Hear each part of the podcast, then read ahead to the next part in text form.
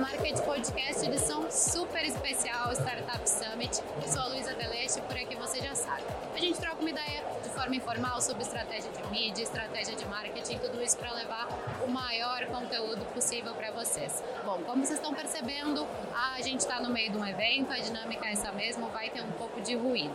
Ao meu lado, Paulo Silveira, CEO e cofundador da Alura. Seja bem-vindo ao Media Market Podcast. Muito obrigado pelo convite, Luísa.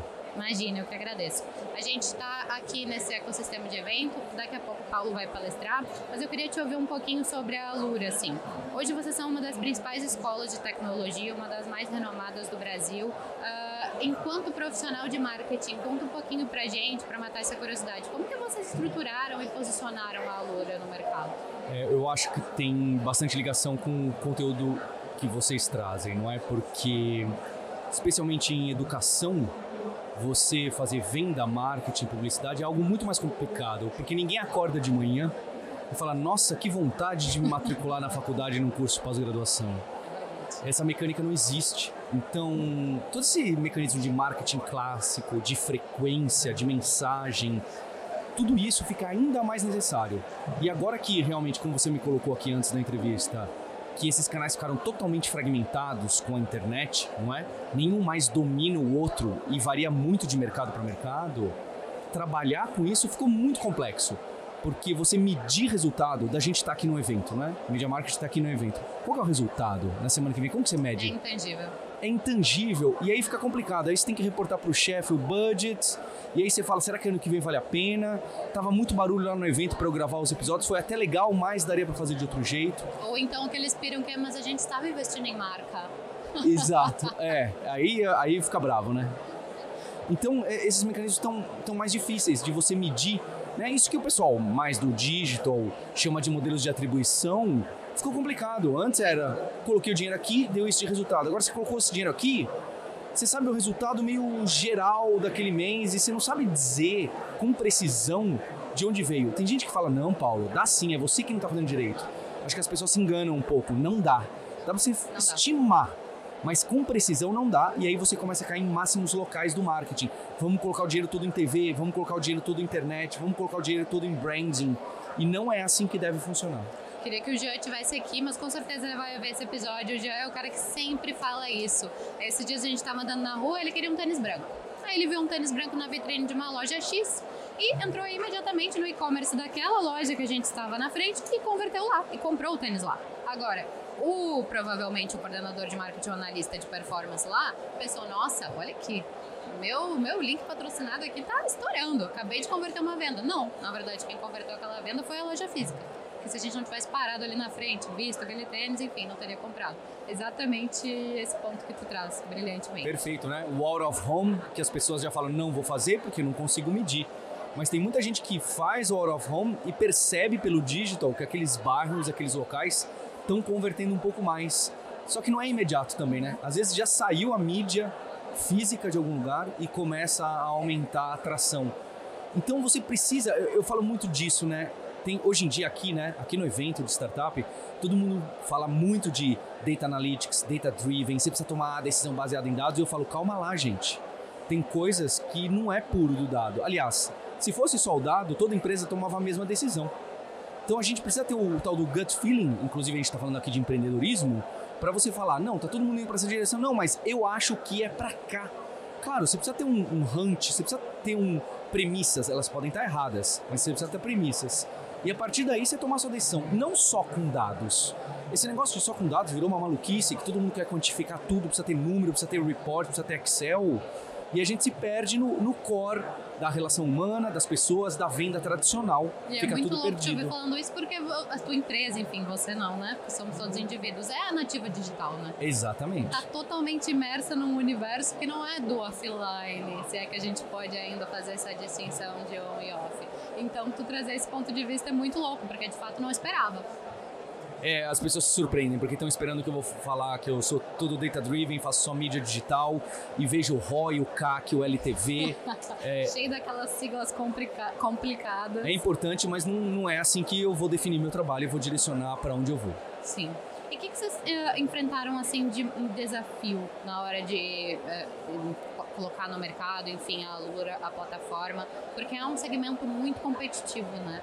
Principalmente no digital, onde a gente tem várias empresas aí, outros players com formações, enfim, cursos, até mesmo gratuitos. É um segmento muito competitivo. Como, vocês, como foi esse processo de posicionamento? Quais desafios vocês enfrentaram? É, eu acho que a educa... aí depende muito do mercado, né? É, independente se é online, educação, assim como saúde, eu faço correlação com saúde. É um mercado onde autoridade e reputação fala muito. Então você pensa, né? É, onde eu quero colocar minhas filhas para estudar quando crescer? É, onde as pessoas têm referências de escola, de aprendizado? Normalmente é onde elas mesmas estudaram, se elas tiveram uma boa experiência. Então, o ciclo de boca a boca de educação e saúde demora muito. Por quê? Porque educação não é um negócio que você compra, se matricula e recebe o conhecimento, não é? Você compra, se matricula e aí começa a brincadeira que demora um, dois, quatro anos. Saúde é a mesma coisa. Se você vai no médico fazer um tratamento, fazer uma dieta, ir na academia, saúde no geral. Não é só se matricular na academia, não. não... Quem dera. Depende muito mais de você do que do professor, do personal. Exatamente. O exemplo que você deu do sapato, o, o resultado ali é meio imediato. Você acorda, você tem um impulso, um ímpeto, você comprou o sapato errado, você fica triste, mas seu prejuízo é apenas, entre aspas, financeiro. Se você faz a educação errada ou vai no médico errado, seu prejuízo é enorme. Você perdeu anos de sua vida estudando aquilo que não te deu o resultado que você buscava ou imaginava buscar. Na saúde é a mesma coisa. Você vai no médico errado, você sai pior do que você estava, não é? Fazendo, generalizando aqui uma brincadeira, uma associação. Claro. E então em educação, o tempo que você tem de vida, e, e nós estamos aí há, há bastante tempo, você começa a gerar casos de sucesso e pessoas que estudaram com você falando para os amigos, falando para os liderados e lideradas daquela pessoa. Então o efeito. Ó, quem pegou essa dica pegou, prova social. É a prova é social, estratégia. exatamente. É uma prova. A prova social em educação é ainda mais forte do que você falar, usei esse tênis e gostei muito. Porque o tênis você consegue ter o sentimento do tênis rapidamente e se olhar naquilo. A educação não. Você precisa estudar e ainda esperar um tempo depois da educação para ter a, aquele sentimento. E essa prova social precisa ser honesta e direta, né? Porque as pessoas vão conversar. É não é só aquela prova social do testemunho. Eu também tenho, tá? Eu acho que faz todo sentido e é completamente necessário. Mas ela precisa é, emanar, ela precisa estar tá aqui no evento quando eu encontro alguém e fala: Ô professor, eu sou professor também na escola, não é? Então, esse tipo de comunicação de vínculo, educação é, é sobre pessoas, relacionamento. Pensa, Luísa, no, no, no professor, na professora que mais te marcou na vida ela não é a mais inteligente ou a de melhor didática. Ela é aquela que falou assim: Ô Luísa, se você estuda. Nossa, estuda um pouco o que, que esse jornalista fez aqui nos Estados Unidos nesse documentário. E aí ela percebeu o que você gosta e você gostou. Você criou um vínculo e um relacionamento. Que é muito diferente de vender um tênis. Que também é super complicado, tá? Mas eu quero dizer, é muito diferente. Então você está em vários canais, você está o tempo todo comunicando, e o tempo de maturação desse lead, né, do, da pessoa potencial cliente, demora muito mais em é educação. É uma longa. Longuíssima. E aí o modelo de atribuição fica mais complicado ainda de você falar, valeu a pena eu estar claro, no Startup imagina, Summit? Tu nunca vai conseguir. Sabe aquele desenho do Messi Middle que começa uma riscalhada e de repente aqui no final converteu? Isso. Não é funilzinho mais. Não. Já não. No e-commerce de alguma coisa, né, um ímpeto de eu preciso comprar uma borracha, folhas de papel para minha impressora, Talvez o funilzinho faz sentido, não é? Porque você nem olha muito para a marca, às vezes olha também. Agora, qualquer coisa que passe de um commodity que você está comprando no e-commerce, o funil não é mais funilzinho. É, é, é que a Luísa desenhou aqui, ela desenhou um, um traçado que é como eu faço. É um, é um caminho maluco, que cada pessoa tem o seu. E aí você fica tentando encaixotar esse caminho para todos os tipos de persona, não funciona. Não, e não vai ser nada assertivo, porque ninguém tem essa jornada linear, né? Ah, não, beleza, agora estou considerando estudar. Exato. Agora eu vou entrar lá na Alura. Não, muito pelo contrário. A gente vai entender, por exemplo, meu namorado é desenvolvedor. Eu perguntaria para ele, pô, o que, que tu acha? Estudar nessa escola ou nessa escola, e, enfim, vários pontos de contato até uma conversão.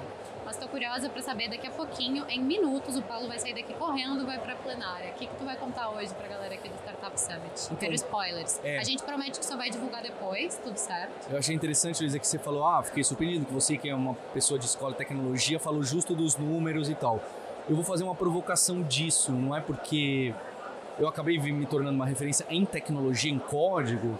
Então as pessoas estão esperando de mim alguma coisa de falar da importância. Olha como a gente coloca as pessoas em caixinhas, né? É, as pessoas me classificam. É, exato. Paulo é um empreendedor técnico, tá vendo? Uhum. É isso que falta em startup. E eu vou falar que não é bem isso que falta em startup. Não, não é a tecnologia, né? Eu falo assim, eu, eu, a minha provocação inicial vai ser a seguinte. Sabe quando você ouve uma grande empresa, um banco, falando agora nós não somos mais, agora a partir de hoje somos uma empresa de tecnologia? Eu acho fraco e perigoso essa frase. Imagina a Media Market falar, nós somos uma empresa de tecnologia. Vocês são uma empresa de marketing, mídia. Não é. A tecnologia coexiste, é cidadã de primeira ordem, mas qual que é o seu objetivo? Seu objetivo é tecnologia por tecnologia? É usar a última coisa da moda? É saber o último negócio do Google, da Amazon? Não é. É importante, com certeza é. Mas qual que é? Qual que é o objetivo da sua empresa, de você como jornalista? É tecnologia? O de ninguém, né? Imagino que quase nem das de ninguém. empresas de tecnologia o objetivo seja esse. O quase é raro uma empresa ser puro tech para vender tech para outra empresa de tech. É raro. E a gente fica se confundindo. Só porque tecnologia é, é a última coisa que saiu nos últimos 20 anos que virou importante em toda empresa, a gente acha que toda empresa virou tecnologia. Não virou, nem deve virar. Porque senão você esquece a persona, o objetivo, o que, que seu cliente precisa. Fácil. O que, que importa para o seu cliente se seu site está na cloud da Amazon ou do Google? Importa para você e para o seu time como ele trabalha melhor. Para o cliente final, isso é uma informação irrelevante. Informa é, é ruído, inclusive. Não, porque agora nós estamos no cloud, não importa em nada se a Media Market está no cloud ou não. Se o sapato que o seu colega comprou, foi, comprou no cloud ou não, no último e-commerce, não, não, importa. Foi fácil de comprar, tava lá o preço, conseguiu o cupom de desconto, apertou no clique, conseguiu preencher o cartão de crédito gravado. Esse Onde... é o ponto. É a experiência, é o cliente, é a experiência final, é o produto que importa, não a tecnologia. É claro que para viabilizar o produto você precisa de tecnologia, não estou falando para. Não, e a gente vive tanto enquanto profissional de marketing e mídia, vive tanto numa bolha que a gente esquece da clareza da comunicação para quem está lá na ponta e tudo isso que tu comentou, sabe? Eu, eu, percebo que a gente se coloca às vezes num saltinho de, ah, eu sei comunicar, eu sei pensar estratégia, olha aqui o meu LTV, olha aqui o meu CAC diminuindo. Cara, para o usuário, não. É, exatamente. Exatamente isso. A gente precisa. Esse é o olhar de baixo, a gente precisa olhar para cima, né? Tem que ter esses números, essas bases, essas conversas que a gente tem no, no startupismo, não é? Não, seu pitch me convenceu, eu tô quase abandonando as gravações aqui, vou lá acompanhar a tua palestra. Obrigada, viu, Paulo? Muito não obrigado, vou, não viu, mais o teu tempo, quero te agradecer pela presença. Quero aproveitar que está gravado esse episódio para te convidar para ir lá no Morro da Cruz, gravar um episódio mais longo, fica com a gente, com calma. Tenho certeza que vai ser um prazer te receber. Fico feliz, gostei aqui, tô animado. Me ajudou também para me preparar melhor para a palestra. Ah, que bom, feliz. Obrigada, Paulo. Eu encerro dizendo que você encontra todos os nossos episódios em mídia.market.podcast. Tchau, tchau.